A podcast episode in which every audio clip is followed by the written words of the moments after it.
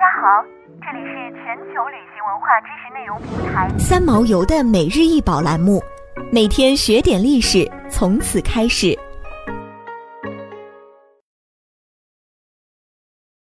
红镀金刻花镶玛瑙尾角形粉盒，清中期，长七厘米，宽五点三厘米，清宫旧藏。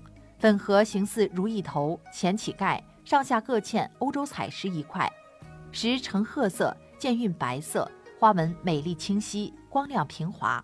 盒周围刻欧洲流行的贝壳卷叶花纹，盒子为清代宫廷皇室盛香粉或鼻烟所用。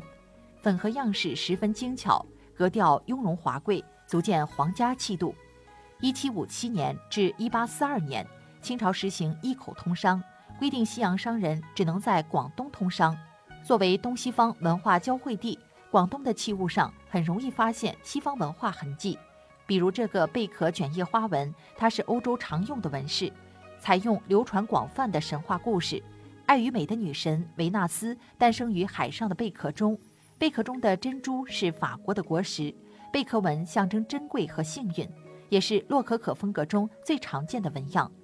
刻画的花纹和镶嵌的欧洲彩石是西方的代表象征，粉盒外形沿用东方，有东西方潮流融合的意味。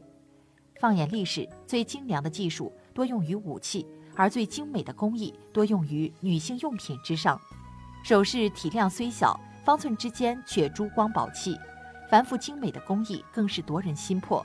皇家使用的首饰更是凝聚了不惜工本的投入与匠心。